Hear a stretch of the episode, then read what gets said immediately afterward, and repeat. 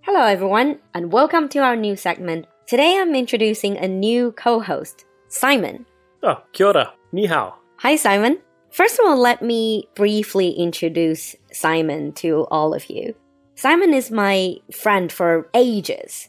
He is New Zealander slash British, mm-hmm. dual nationality. And then he had experience of working for the New Zealand government And now you own a company servicing local governments in New Zealand. Yeah, that is correct. And he also has extensive experience living in East Asian countries. Actually, he speaks quite good Chinese. 哦，一点点吧，不是那么好啊。 uh, being modest. So today we're going to have a chat with Simon about something relating to New Zealand. So when I said hi, when I said hello to you, you said to me, Kia ora. Kia ora.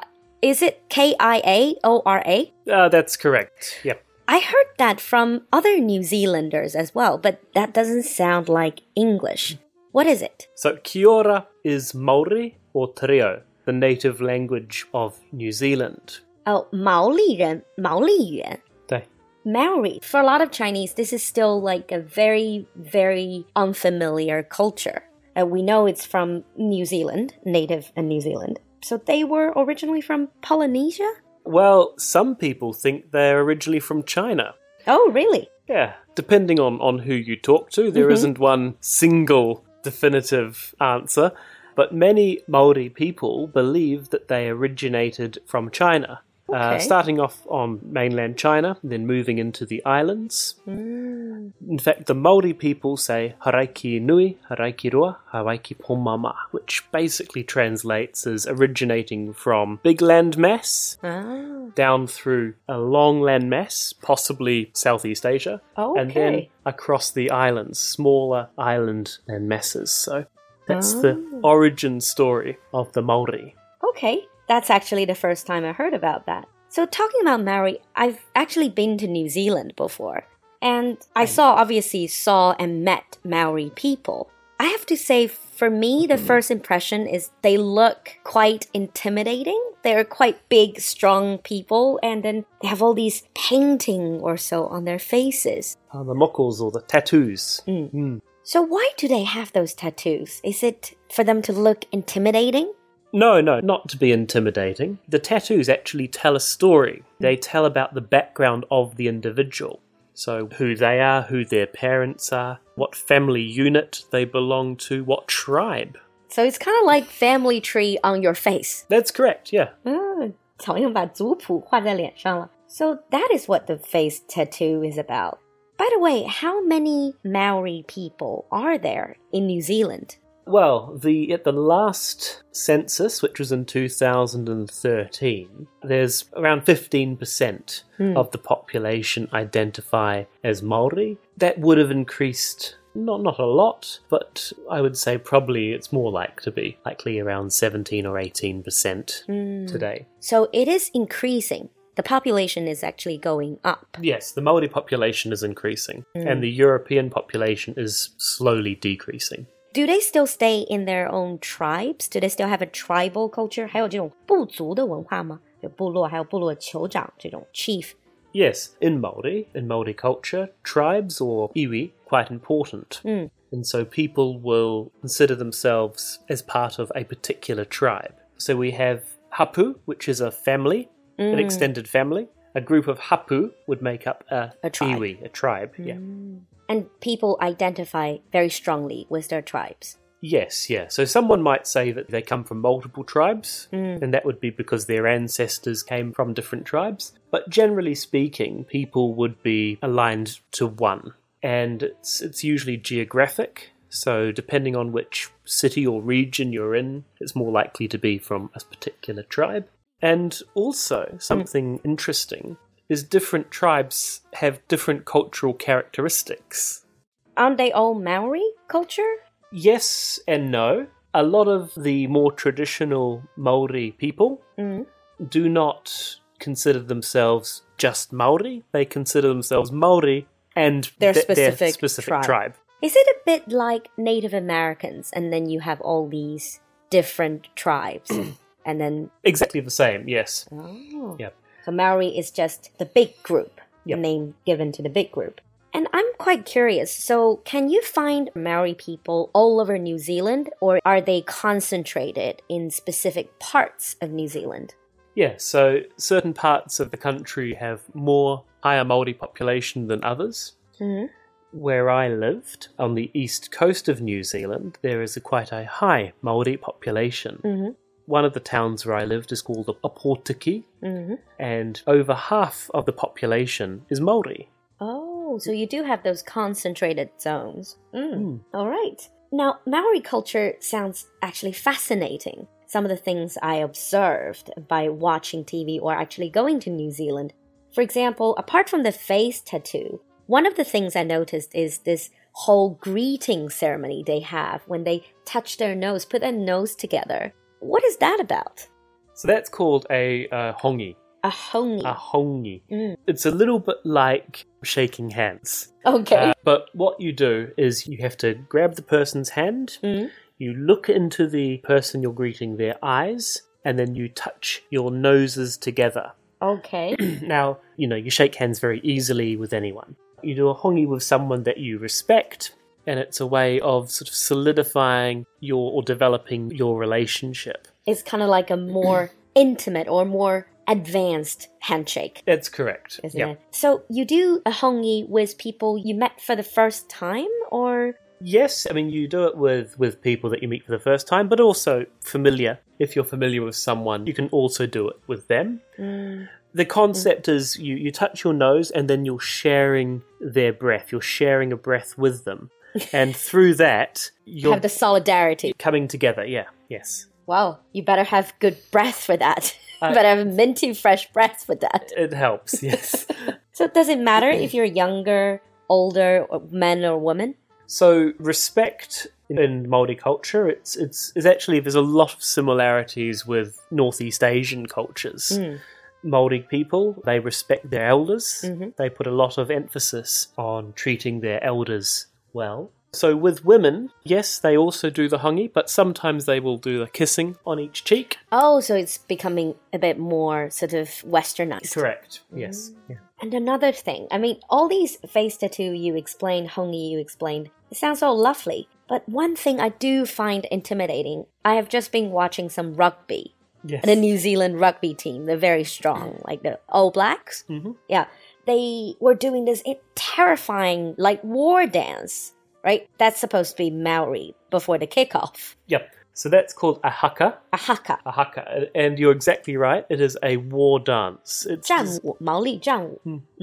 So it's designed to intimidate the opponents. Now, seeing it on a TV, Mm. you think, oh, that looks cool. But to be honest, I'm a New Zealander. I grew up in New Zealand. Mm. But I only really experienced a, a proper haka Mm. in real life a few years ago. And this was at a national competition.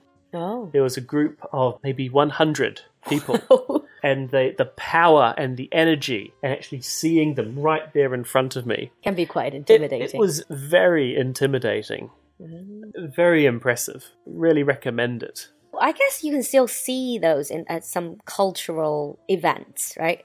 or like cultural experience center. Oh, absolutely. Hmm. A lot of Chinese friends, when they come to New Zealand, they visit Rotorua. Rotorua is a very famous. Oh, I've been to Rotorua. Yes, you have. Yeah, it's a very famous destination. But of course, the experience you'll get in Rotorua is more touristy. It's a little bit more oriented for tourists.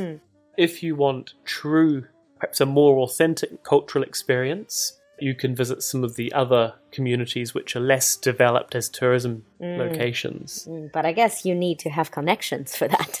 Uh, well, just I think be a bit adventurous mm. oh, yeah, I guess to explore more. to explore more. Mm. So to jump on a bus and go to a city less explored, or rent a car if you can get a license. Yeah. And apart from all these cultural practice, they also have their own arts and crafts. I understand they have a lot of carvings. Actually, when I was in Rotorua, they have a quite big Maori population, right? So I went to one of the Maori crafts shop and then they were recommending this very special thing to me. It's like a fish hook. So is that a specific Maori thing? Yes, you're right. So the fish hook, it represents good luck and safety. Mm. Now, generally, you get these fish hooks, you can get them in bone, Mm. or in your case, wood, the one that you've got. Okay. However, also uh, greenstone, jade. Okay. And so I know that many Chinese people, they really cherish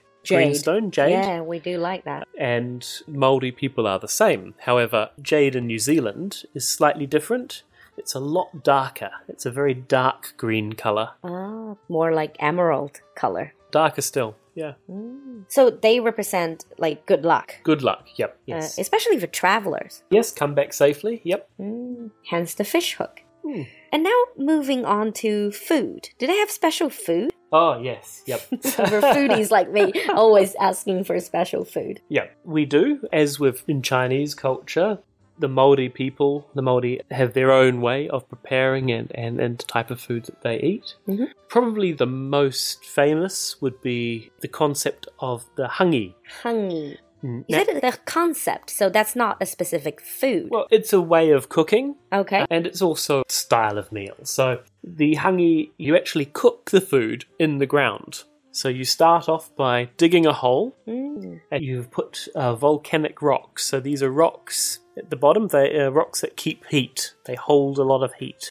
I believe we do have something similar in China, so maybe we do share the same cultural roots. So you put the rocks down. You light a fire. You heat the rocks up. At the same time, you're preparing the food. This could be kumara, which is a sweet potato. Mm. You'd have some meat. Could be mutton, or some other meats. So you'd have all this food, and then you'd wrap them up in flax leaves. Mm. So in, I believe in China, you like to, you can wrap food up in leaves as well. Yeah. Yeah. In leaves or and also you put mud outside to seal in the heat. Yep, so So, we- that's a specific way of cooking. Yes, so I mean that's that's the same. So the hangi, you have the you make a flax sheet or mm-hmm. flax from the word. Like a wrap. Yeah, exactly. And you put that down, then you put the soil back on top, mm. and you let it cook over a series of, of hours over a period of mm. time. Oh, that's nice. It's really delicious. And what's great is it's uh, it becomes a family event. So, you know, the whole family are working together.